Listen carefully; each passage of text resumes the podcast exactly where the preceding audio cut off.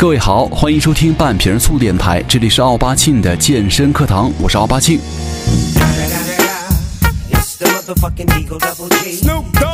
在最近呢，微博上流行一个词儿叫做“处女脸”。据说呀，这是时尚圈最新的审美标准。就是在网上呢，有一篇文章传播度很高，叫做“少女脸横行的时代啊，中国女人为什么不敢变老？”呃，其实这个中国女人呢不敢轻易变老的原因在于，这个咱们亚洲文化中啊，其实一直是在以男权审美为基础的价值观，崇尚的是少女脸。其实说白一些啊，就是这个处女脸了。就是男人呢，从十八岁到八十八岁，男人都对女人的审美没有变化，一直是喜欢十八岁的少女。所以说了，咱们身边有很多女生都特别特别在意自己的年龄和长相，就是如果特别显老的话，那就。那就没有然后了。呃，其实“处女脸”这词儿啊是最近才诞生的，而且呢，据说啊，各大整形医院已经把这个处女脸作为网红脸的升级换代的新标准，向这些有意整容的女生们来推荐做一个处女脸了。到底什么是处女脸呢？这个处女脸呢，这样我先举几个例子哈：林允、关晓彤、欧阳娜娜这几个新兴的女性啊为代表的一批。他们的长相，长相无辜，气质清纯，而且天真的表情和举止，都会让很多男人不由自主地产生一种想去保护他们的欲望，让很多人欲罢不能啊！之前有人写过，就说为什么现在咱们中国电影的女主角都是处女脸呢？清纯、禁欲、平胸的处女脸，这才是女主角的标准。那因为可以显示女性的温顺、乖巧、无欲无求、宜室宜家，因此是好掌控的，可以好好谈恋爱的。呃，其实，在咱们中国呢，很多熟女脸呢是没有办法演女一号的。你想，性感、独立、有主见的，而且三十加的女性，这类的人呢，一般在电影里的用途啊，都是给那些傻白甜的少女脸们、女主角们添堵的，用什么花招手段来挑拨离间。最后呢，总裁遇到了处女脸，然后他们就开始铺床了啊。其实有没有发现一个有趣的现象，就是少女脸的热捧啊，其实很多都集中在咱们亚洲男性的审美当中。同时呢，亚洲男人喜欢这样的女性身材呢，其实很关键的一个细节，那就是在很多时候啊，他们也是有一双纤细修长的少女腿。就是为什么少女脸和少女身材啊，会对男性有如此大的吸引力呢？咱们今天就来稍微的聊一聊这个事儿。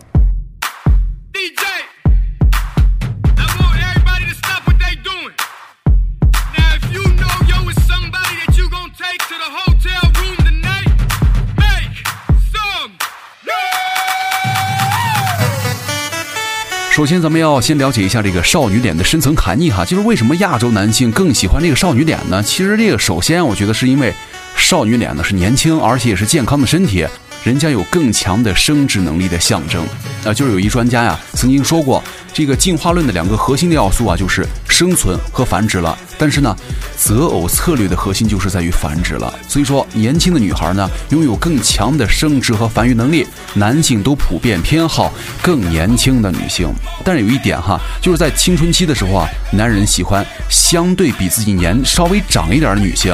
呃，可能因为他们那会儿刚好处于生殖繁育的。最佳年龄段吧，呃，但是后来呢，慢慢的，男性在选择配偶的时候就更青睐于少女脸了。其实更本质的原因呢，就是在某种程度上也意味着他们将会有更大的几率保证下一代是自己的。你想啊，本来在生殖这一代的问题上啊，女性可以轻轻松松的确保下一代一定是自己的，但是男性呢，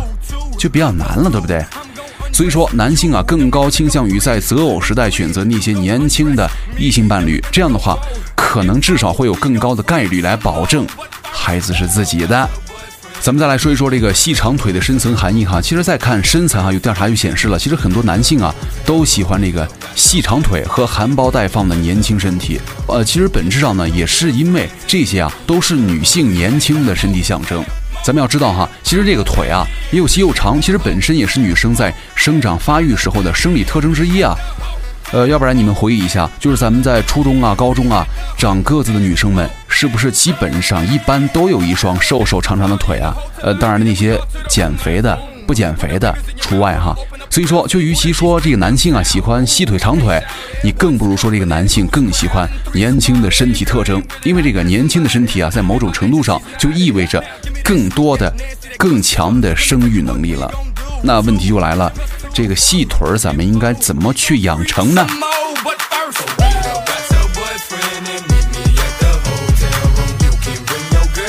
呃，有研究显示了，虽然这个不同的文化环境啊，这个审美有所不同，但是不管在哪种文化环境当中，男人似乎更喜欢那种腰臀比相对来说更明显的女性了。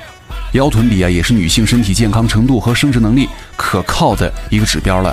也就是说，不管是少女脸还是少女身材啊，其实从某种角度来看，男人呢对女性的审美和择偶标准呢，其实本质上还是来自于自己下半身的悲伤本能了。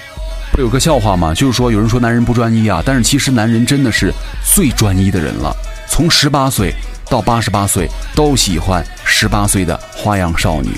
那有一个误区了，就是难道是越瘦的话就越迷人吗？其实，在很长一段时间啊，社会上就流传着一股以瘦为美的风气，这也是很多女生们去关注的，就是如何让自己更瘦、更苗条。其实这个从男性角度来说呀。其实我们也并不是喜欢你越瘦越好的姑娘啊，谁喜欢没事抱着一把骨头睡觉啊？其实女性呢，相对喜欢更纤细的身材，但是我们男人呢，则更喜欢更有曲线美的身材。那还有一个问题就是说，那为什么说瘦就代表着年轻呢？呃，咱们都知道哈，女性啊，在年轻的时候，因为这个激素分泌呢和活力的关系，一般来说都会比较瘦，但是呢，绝经之后就很容易发胖。所以说，瘦也可能代表着那些未来生育能力和存活率都很强的年轻女性了。呃，但是也要注意了哈，其实这个过低的体重啊，也很容易让女性不孕不育，身体贫弱，这个姨妈呀老是来或者老是不来啊。所以说了，其实这个过胖啊或者过瘦，其实都不太好。只要咱们有健康的身体，适当的体质含量，才能够保证雌性激素的分泌正常的运作，才是年轻有活力的象征了。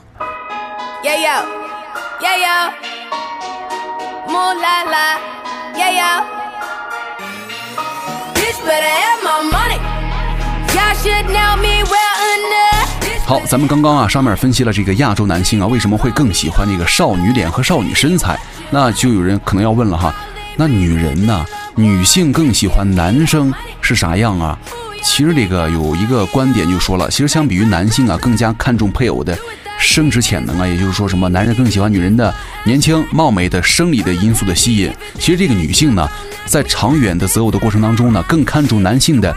经济能力和成就的动机等等。就是说，男性啊更倾向于找能够为自己生养孩子的女性，但是呢，女性则更喜欢那些能够更好的抚养自己的孩子的男性。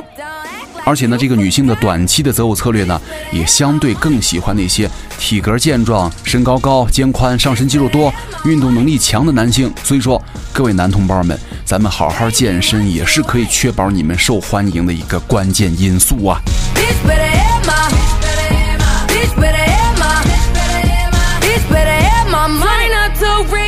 呃，其实各位不知道有没有跟我曾经一样的想法，就是在年轻的时候呢，也曾经痴迷的羡慕着港片中的一切生活，就直到现在我才可能意识到，其实我当时最羡慕的并不是高楼大厦、鳞次栉比的现代都市，更不是那些灯红柳绿，其实让我最羡慕的是他们所呈现出的那种现代的生活方式，就是他们告诉我，其实很多时候婚姻和家庭并不是生活中的一切，而且岁月也并不是让咱们。真正惧怕的敌人，其实，在我的身边呢，也有那些喜欢装少女的人，就是明明自己已经人老珠黄了，他不去想一下，考虑用点适合自己年龄相称的精致的仪容，但是天天呢，想着跟那些二三十岁的小姑娘们一比比较，就总觉得自己跟他们年轻人比较才会显得更年轻。呃，其实我觉得啊，这个自己长什么样啊，首先自己很清楚，别人也很清楚，所以说建议大家哈。是什么就是什么，年龄其实真的不是问题，装才是问题。那这为什么会那样呢？其实就是对自己身体的过度自卑吧。但是呢，装太过的话，还有一句话叫做“见光死”。我觉得现在这人啊，只要还在二三十岁的，就算是还在这辈子最好最完美的时光当中了。咱们这会儿可以不需要化妆品，可以随意的喝大酒，都可以尽情享受你们年轻的状态了。当然了，我觉得咱们也不需要很惶恐的认为这个变老啊是一件很可怕的事儿。不有那么句话吗？红颜易老，美人迟暮，其实并不是什么可怕的事儿。相反，如果一大把年纪了还不能够摆脱以色示人的思维的话，才是比变老更值得你们担心的事儿。其实很多时候啊，优雅的老去才是一门真正的学问。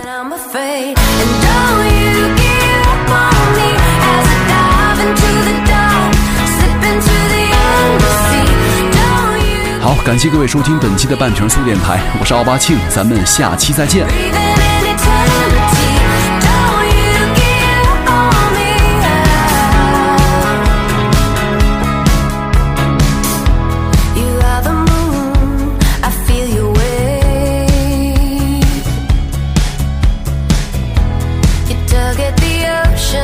Help the chair